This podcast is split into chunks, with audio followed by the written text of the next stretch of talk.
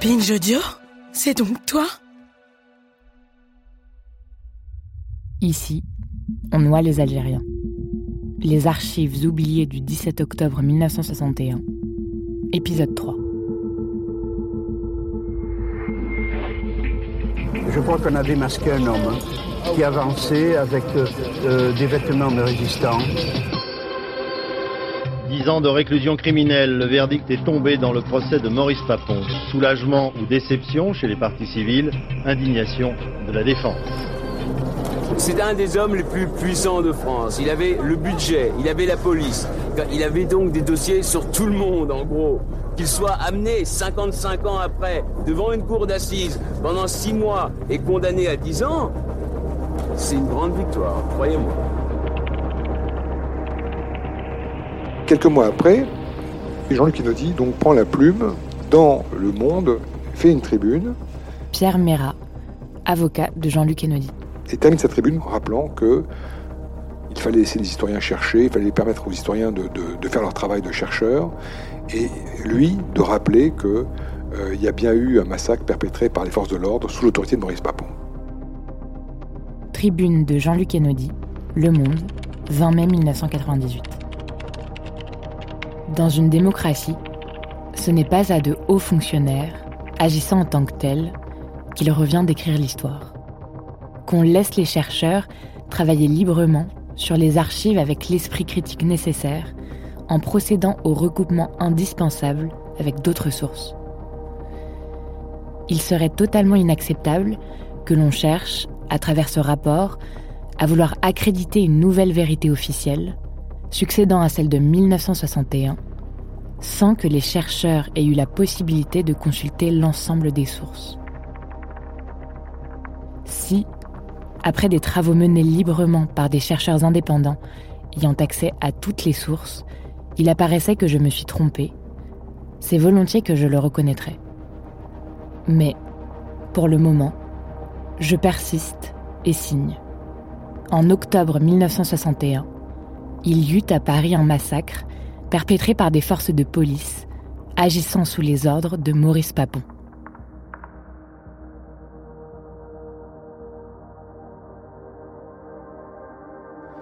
Quelques jours après euh, cet article du Monde, Jean-Luc Kennedy reçoit une citation devant le tribunal correctionnel pour diffamation à l'encontre de Maurice Papon. Et là, là, il fallait comprendre qu'il y avait un enjeu majeur dans, ce, dans cette audience qui était euh, si Jean-Luc Kennedy était condamné pour euh, diffamation, euh, nécessairement, ça aurait permis à Maurice Papon de, dire bah oui j'avais raison. Voilà moi moi les partis civils qui ont témoigné contre moi ils sont condamnés pour diffamation.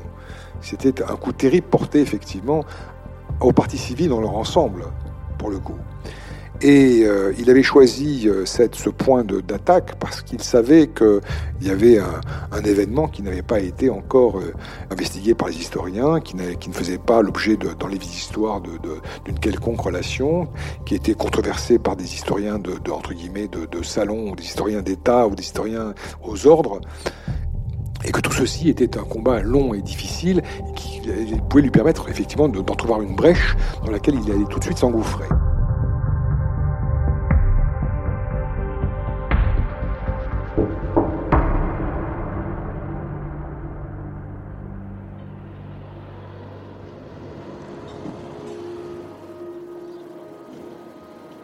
Quand tu parles du procès contre Papon, tu fais évidemment plutôt référence à celui d'après. Oui. Il arrive contre, alors pour le coup quand même contre toute attente, hein. c'est-à-dire que... Christine Enodi. La bataille de Paris a été publiée il y a un certain nombre d'années. Bon, très bien, il y avait eu, il y avait eu Bordeaux et j'ai le souvenir de cette, cette, assignation au début du mois de juillet où, euh, avec une demande d'un million de francs de dommages et intérêts, on voyait mal avec nos salaires d'éducateurs comment on allait pouvoir s'acquitter de cette, de cette dette. Et puis après, le, voilà, la bataille commence. La botte secrète de Jean-Luc Enaudi à ce procès, ce sont deux archivistes de la ville de Paris. Fabrice Rissepouti, historien. Qui viennent dire à la barre que dans les archives dont l'accès est refusé à Jean-Luc Enaudi, se trouve bien la preuve d'un véritable massacre et que euh, la version selon laquelle il n'y aurait eu que deux morts algériens le 17 octobre est totalement fausse.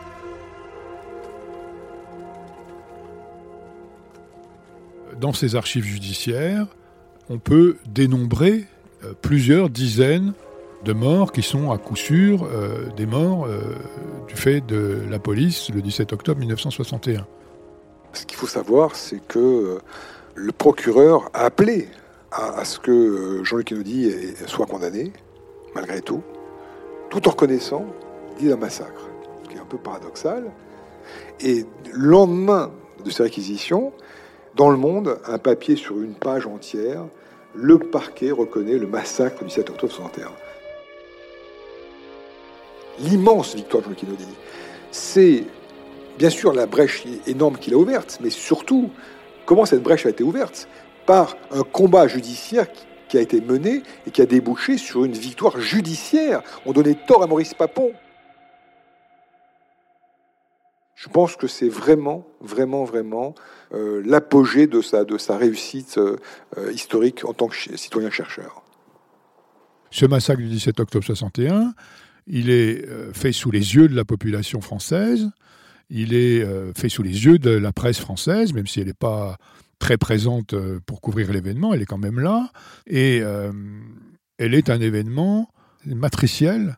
Et c'est comme ça que vont le percevoir dans, quelques années plus tard les, descendants euh, de l'immigration algérienne qui vont euh, découvrir, selon une belle formule de Farid Aïchoun, les, racines sanguinolentes de leur euh, conditions présentes, hein, puisque les, assassinats, les arabicides, comme on dit, les ratonnades, les meurtres racistes vont continuer alors à moins grande intensité, mais de façon extrêmement euh, importante dans les années 60, 70 et 80. Extrait du documentaire Douce France, la saga du mouvement Beurre, de Monis Abdallah et Ken Ferrou.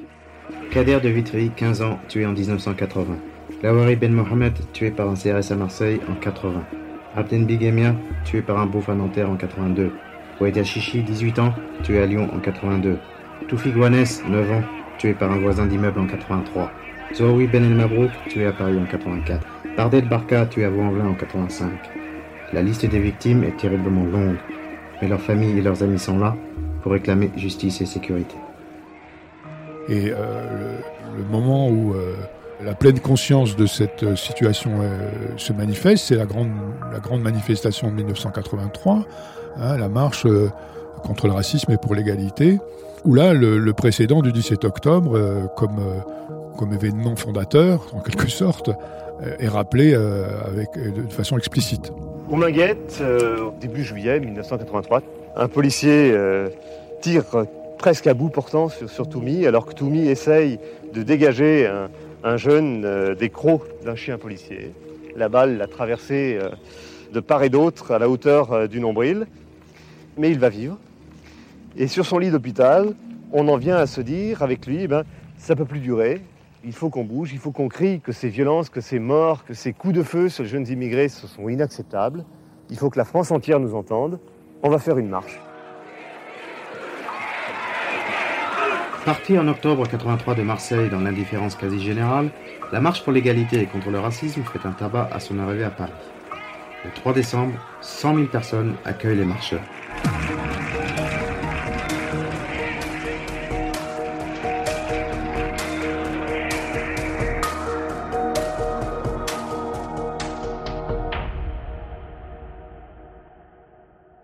dès, les années 1990, la fin des années 90, se constituent des, collectifs de ce qu'on appelle hein, parfois les, militants de la mémoire, qui exigent euh, une reconnaissance politique du 17 octobre 1961 et dont la première revendication est que euh, la République française reconnaisse qu'il s'agit d'un crime d'État, c'est-à-dire euh, pas d'une pas d'une bavure, pas de quelque chose qui serait arrivé euh, par le fait d'excès euh, commis par certains, mais bien de quelque chose qui a été euh, un crime qui a été organisé délibérément par l'État.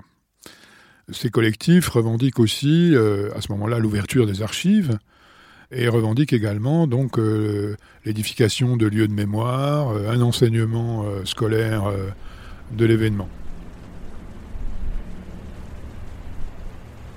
Écoute, je voulais qu'on se retrouve ici parce que c'est vrai que c'est un peu le carrefour de l'histoire qui nous intéresse. Et on a la préfecture qui est là, le pont Saint-Michel qui est juste derrière nous, et puis la Seine qui passe en dessous on, est, ici dans un quartier quand même qui est chargé d'histoire républicaine en particulier, pas seulement. Il y a deux pas d'ici, il, y a la plaque qui commémore euh, la libération de la préfecture de police en 1944. Et puis donc cette plaque euh, qui a donné lieu à des, affrontements politiques absolument euh, incroyables quand on les regarde aujourd'hui, quoi, hein, avec la police et la droite gaulliste qui considérait que la pose de cette plaque était une atteinte intolérable à l'honneur de la France, à l'honneur de la police d'abord et par conséquent à l'honneur de la France. Bon, ça a l'air assez terrible ce qu'il y a décrit sur cette plaque, on va la lire. À la mémoire des nombreux Algériens tués lors de la sanglante répression de la manifestation pacifique du 17 octobre 1961. Alors c'est un texte qui est quand même particulièrement sommaire parce que on ne sait pas, euh, on ne sait pas qui a tué exactement ces Algériens. Bon, il y a le mot répression, c'est une indication. Il n'y a pas de bilan naturellement, ça on comprend pourquoi, parce qu'il n'est pas facile à établir avec précision. Mais euh, il n'empêche donc que, cette plaque a, provoqué des, débats absolument, des, affrontements même politiques euh, terribles. Votre initiative est malvenue et je la prends presque comme une provocation. Bien entendu, si vous ne retirez pas cette délibération, mon groupe votera totalement contre cette délibération. Le préfet de police de Paris de l'époque, Maurice Papon, de sinistre mémoire, agissant dans toute cette affaire sous les ordres du ministre de l'Intérieur, Roger Frey, du Premier ministre Michel Debré et du président de la Ve République, Charles de Gaulle, venait de décider d'un couvre-feu. Attendez, je, vais attendre que vous sortiez pour pouvoir continuer.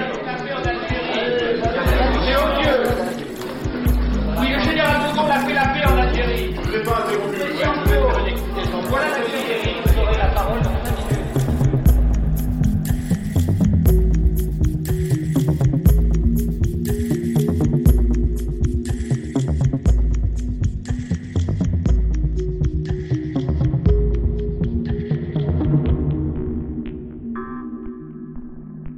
Ce qu'on observe, c'est une formidable résistance depuis les années 90 euh, des autorités euh, françaises à accomplir cette, euh, cette reconnaissance. Pour quelle raison? Eh bien parce que ce massacre policier, s'il est très loin d'être le plus meurtrier des massacres coloniaux qui ont été accomplis, perpétrés par, par la France, il est le, probablement le plus difficile à reconnaître et, à avouer en quelque sorte, hein, puisque euh, il ne s'est pas produit euh, dans les lointains colonisés euh, lors de répression d'insurrection, il s'est produit à Paris, sous la Ve République, sous la présidence de De Gaulle, et il a eu pour victime des manifestants pacifiques qui n'avaient commis que le crime de d'oser se manifester dans l'espace public français de façon autonome. Ils étaient encore à ce moment-là euh, des citoyens français, même s'ils étaient des sous-citoyens. Hein. et euh, le crime a été accompli par euh, une police dite républicaine, puis dissimulée, restée impunie. Et tout ça, c'est beaucoup, beaucoup de choses extrêmement difficiles à reconnaître par, par l'État français. Le 17 octobre 1961, des Algériens qui manifestaient pour le droit à l'indépendance ont été tués lors d'une sanglante répression. La République reconnaît avec lucidité ces faits. 51 ans après cette tragédie, je rends hommage à la mémoire des victimes. Un communiqué court, mais inédit, François Hollande s'engage ainsi sur le terrain délicat de l'histoire de la guerre d'Algérie, sans pour autant présenter d'excuses. Un geste politique fort au lendemain de sa victoire aux primaires socialistes. Très important, 50 ans après, de revenir sur ce qui s'est passé, sans euh, pour autant euh, avoir à, exercer euh, une repentance. Ce n'est pas de cela dont il s'agit, mais tout simplement rappeler ce qui s'est produit ici, c'est-à-dire plusieurs dizaines de morts dans des conditions tragiques. La preuve en est aussi, par exemple, euh, la très sommaire reconnaissance euh, faite dans un communiqué par François Hollande en 2011, qui elle aussi a déclenché une véritable tempête d'indignation, toujours de la part de la droite, de l'extrême droite et des syndicats de policiers. Ce qui me paraît particulièrement intéressant euh, de souligner, c'est que on a un événement qui est donc une répression coloniale. Hein, les, gens qui sont, euh, qui sont brutalisés, raflés euh, et assassinés sont décolonisés. Mais euh, c'est un événement qui est aussi un événement, comment dire, une matricielle dans l'histoire de l'immigration en France, de l'histoire des travailleurs immigrés en France.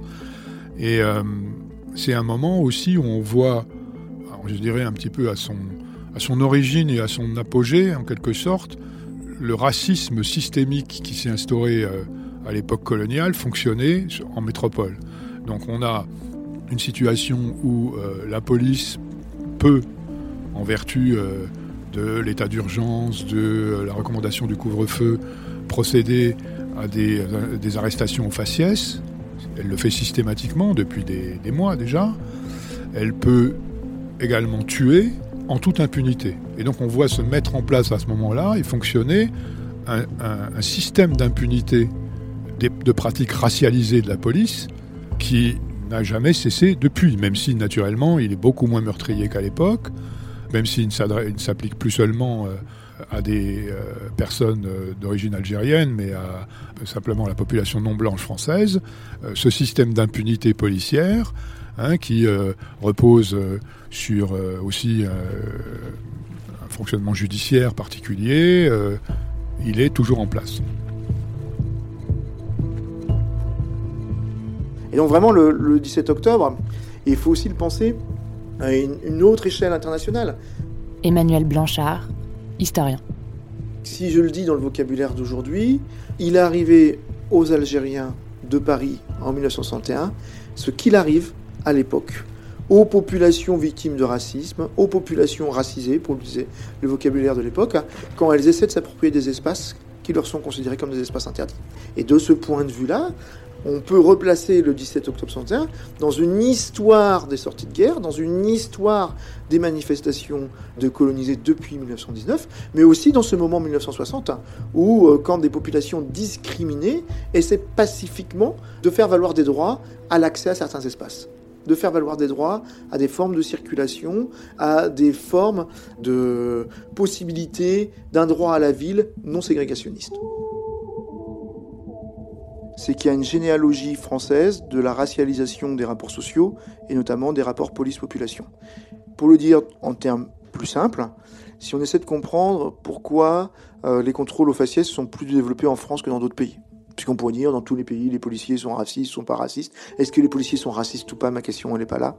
La question est que quand vous faites venir des policiers britanniques, euh, allemands, belges, italiens en France, hein, ils trouvent que les contrôles d'identité sont extrêmement développés, et que bien sûr, ces contrôles d'identité, ils ne frappent pas au hasard, ils sont faits en grande partie au faciès.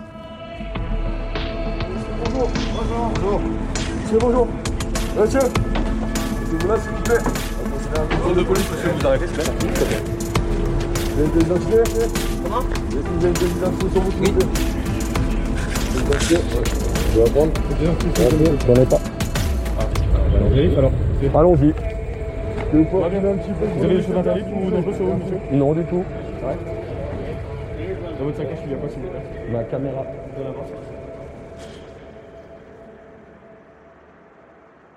de manière aléatoire, ça ne veut absolument rien dire. Il n'y a jamais d'aléatoire. C'est toujours des critères en fait. Et les critères sont racistes évidemment. Youssef Brakni, militant antiraciste et porte-parole du comité Adama. Et le 7 octobre 61, c'était déjà le début de ce fichage et de contrôler une seule population et du coup d'interdire à une seule population l'espace public à partir d'une certaine heure. D'accord? Mais déjà auparavant, même en pleine journée, il était très difficile à cette époque-là, dans les années 60, en pleine guerre d'Algérie, pour un arabe de sortir tranquillement dans la rue. Et je ne parle même pas de ce qu'il y a pu avoir après, les ratonnades, etc., où c'est déjà la question d'être dans l'espace public, en fait. Or, la question des contrôles d'identité, et c'est ce que montre le 61, c'est qui peut être dans l'espace public ou pas. Et c'est ça qui est fondamental. Et c'est ça avec Adama Traoré. Alors qu'Adama Traoré, ça part d'un contrôle d'identité. Il n'était pas recherché, Adama Traoré Adama Traoré était pas recherché, il était sur son vélo, il circulait dans l'espace public, dans sa ville, et pourtant il se fait poursuivre. On lui court après. On lui court après. C'est ça qui est, ça qui est juste hallucinant en fait. Il finit écrasé par trois gendarmes, par trois militaires. Et ça c'est pas normal en fait. Or, le 761 c'est exactement ça. C'est-à-dire que c'est la question de qui peut circuler librement ou pas.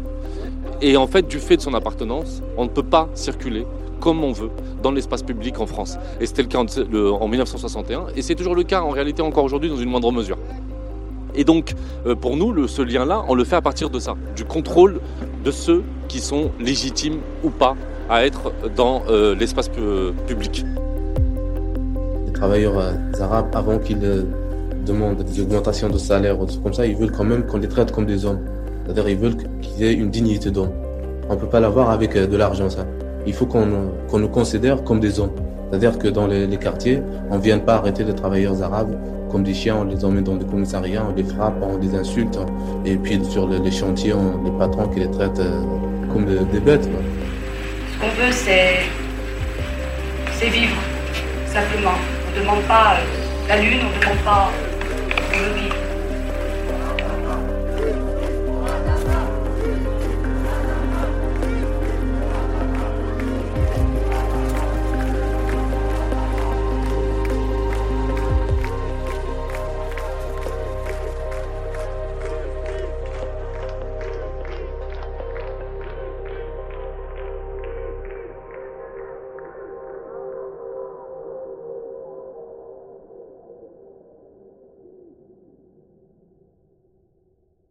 Moi, je me définis comme euh, militant euh, antiraciste, militant des quartiers populaires.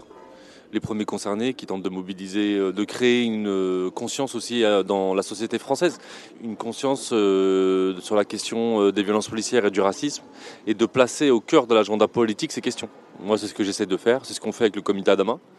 Et donc, du coup, c'est vraiment de faire en sorte que cette question soit au cœur des débats, au cœur de la société. Et je pense qu'on on est en passe de, On a presque réussi à le faire. Combien même il y a une contre-révolution suite aux, manifestations de juin 2020, où il y a vraiment euh, une tentative là aujourd'hui réactionnaire de briser cet élan, de le diaboliser. Mais ça reste quand même le résultat de notre action politique, quoi qu'il en soit. Cette réaction-là montre en fait notre force et montre qu'on a réussi en partie euh, nos objectifs.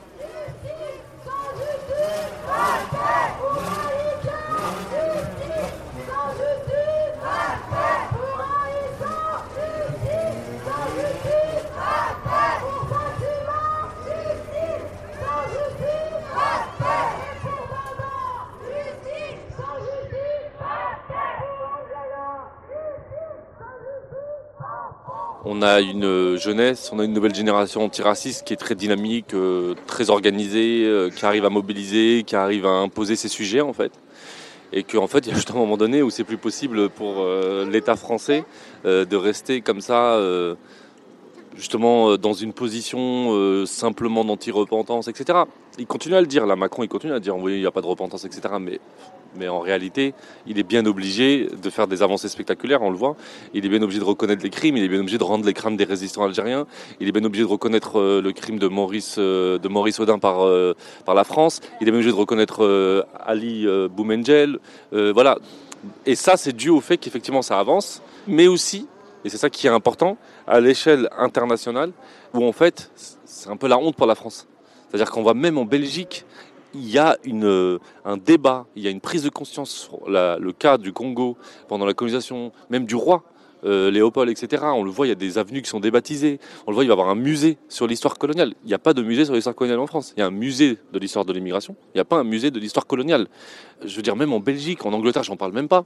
Aux États-Unis, bon là, c'est carrément, euh, ils sont beaucoup, beaucoup plus en, en, en avance. Donc il y a vraiment des vrais débats, des vraies questions qui avancent partout dans le monde. Et la France ne pouvait pas rester comme ça, alors que c'était un, des plus grands empires euh, colonial à l'échelle euh, planétaire, et c'était pas possible qu'il n'y ait pas ces avancées-là, même à la marge. Et je crois pas que ce soit une question de génération, hein, comme on le dit tout le temps, ouais, parce que Macron n'a pas connu la guerre, parce que Macron, c'est pas du tout ça. C'est la question de comment, à un moment donné, dans une société, les militants, les mouvements de masse arrivent à inscrire ces questions-là dans le débat et à imposer un rapport de force. C'est tout.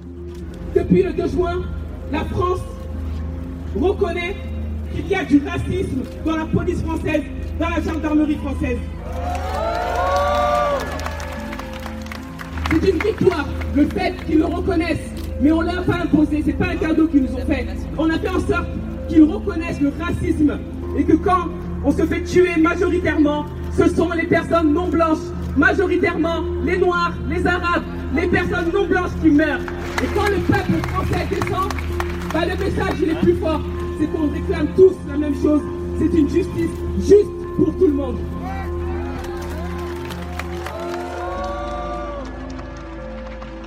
Souvent, on se dit, bon, c'était il y a plusieurs siècles, c'était un autre régime, etc. Mais c'est comme la Ve République. Euh, 61, c'est la Ve République. Et c'est pas rien quand même. C'est-à-dire que c'est le régime dans lequel nous vivons encore aujourd'hui. Et c'est quand même incroyable de se dire que c'était là, c'était il y a hier en fait, et qu'on a imposé un couvre-feu raciste. Et c'est très intéressant quand on nous dit qu'on importe des idées de- des États-Unis, on importe une histoire américaine, qu'en France il n'y a jamais eu de ségrégation, qu'il n'y a jamais eu de ça. Mais qu'est-ce que c'est que ce couvre-feu raciste qui ne concernait qu'une seule partie de la population, de population de travailleurs, parce qu'ils étaient là pourquoi les Algériens? Ils venaient des bidonvilles principalement. Mais qu'est-ce qu'ils y faisaient? Ils faisaient pas que vivre dans des bidonvilles entre quatre planches à attendre la misère comme ça ou à mourir de froid parce que c'était des conditions effroyables de vie. Non, ils venaient parce qu'ils travaillaient en France. Et ils étaient là depuis très longtemps. Il y a toujours eu des Algériens, on le sait, l'histoire ici de Paris notamment, avec euh, les fameux cafés euh, de, Kabyles, euh, le métro, les, premiers travaux des métros, etc. C'était les Kabyles, on les trouve dans les mines du Nord, etc. Bref, donc il y a une histoire déjà là qui s'inscrit, qu'on pourrait appeler l'histoire de l'immigration déjà en fait quelque part. Même si techniquement les Algériens n'émigraient pas entre guillemets, c'est-à-dire que c'était le territoire national, ils changeaient de territoire, quoi. On peut dire qu'ils changeaient de région, comme les Auvergnats changeaient de région en montant à Paris, quoi. C'était à peu près ça pour les Algériens. Est-ce que cette uniforme, c'est le permis de tuer, le permis de blesser, le permis d'humilier? Je ne sais pas. En tout cas, c'est ce que moi je vois. Voilà ce qu'on vit aujourd'hui. Et c'est pas qu'aujourd'hui en vérité. Je dis aujourd'hui, mais c'est une grosse connerie. Voilà ce que vivent les gens depuis 40 ans en France. Sauf qu'aujourd'hui, on a les caméras, on a les réseaux sociaux et on a les téléphones portables qui nous permettent de filmer. Ça, ça nous sauve.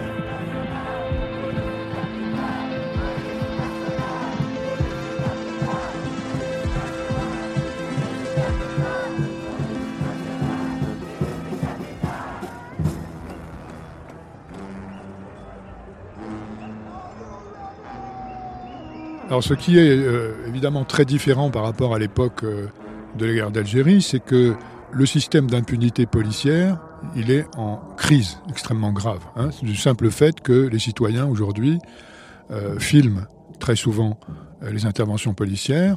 Et puis, il y a le fait que dans la société française, alors notamment au printemps 2020, avec ce qu'on a appelé la génération Adama, on a vu une partie importante, notamment de la jeunesse française, et pas seulement de la jeunesse des quartiers populaires, hein, mais euh, un mouvement euh, véritablement euh, de masse, s'élever explicitement contre non pas des bavures policières, mais un système, hein, des pratiques racialisées systémiques qui sont en vigueur. Et ça, c'est évidemment une source de optimisme, d'espoir. On n'arrêtera pas, je pense, cette demande euh, élémentaire d'être traité euh, d'égalité, tout simplement, et de justice, hein, qui, se, qui se manifeste euh, de façon, à mon avis, irrésistible dans la société française.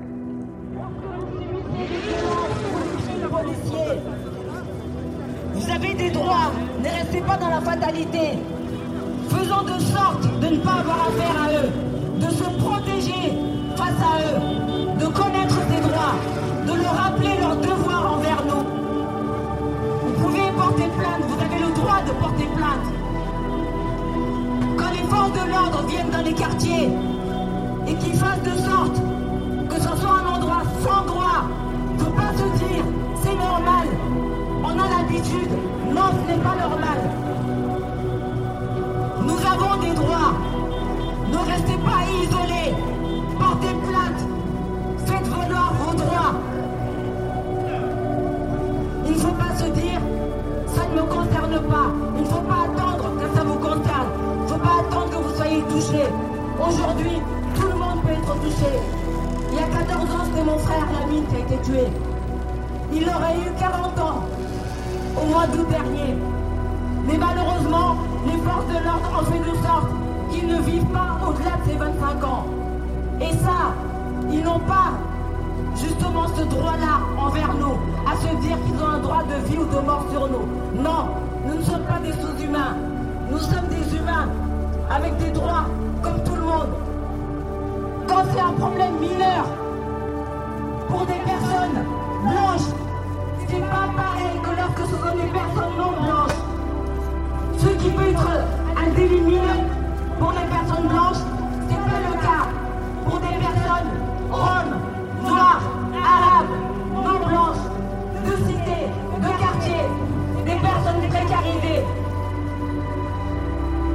Vérité, justice et réparation pour toutes les victimes tuées par les forces de l'ordre, les victimes tuées en prison par les matons, pour les victimes blessées, mutilées, pour les familles endeuillées.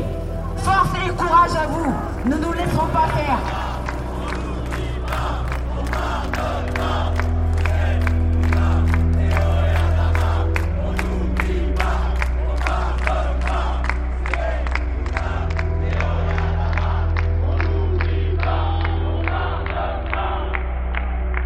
Ici, on noie les Algériens. Les archives oubliées du 17 octobre 1961. Un documentaire de Tristan Thiel, réalisé par Solène Moulin, avec l'aide d'Adèle Itel El Madani. Merci à Fabrice Rissepouti, Pierre Mera, Emmanuel Blanchard, Youssef Brakni pour les éclairages historiques. Et merci à Christine Enodi pour la confiance. Ce documentaire a été produit par Juliette Livartowski pour Programme B, qui est un podcast de Binge Audio préparé par Lauren Bess. Tous nos prochains épisodes et nos très très nombreux épisodes précédents sont et seront à retrouver sur toutes les applis de podcast. Cherchez-nous sur Internet si vous voulez nous parler et à très vite pour un nouvel épisode.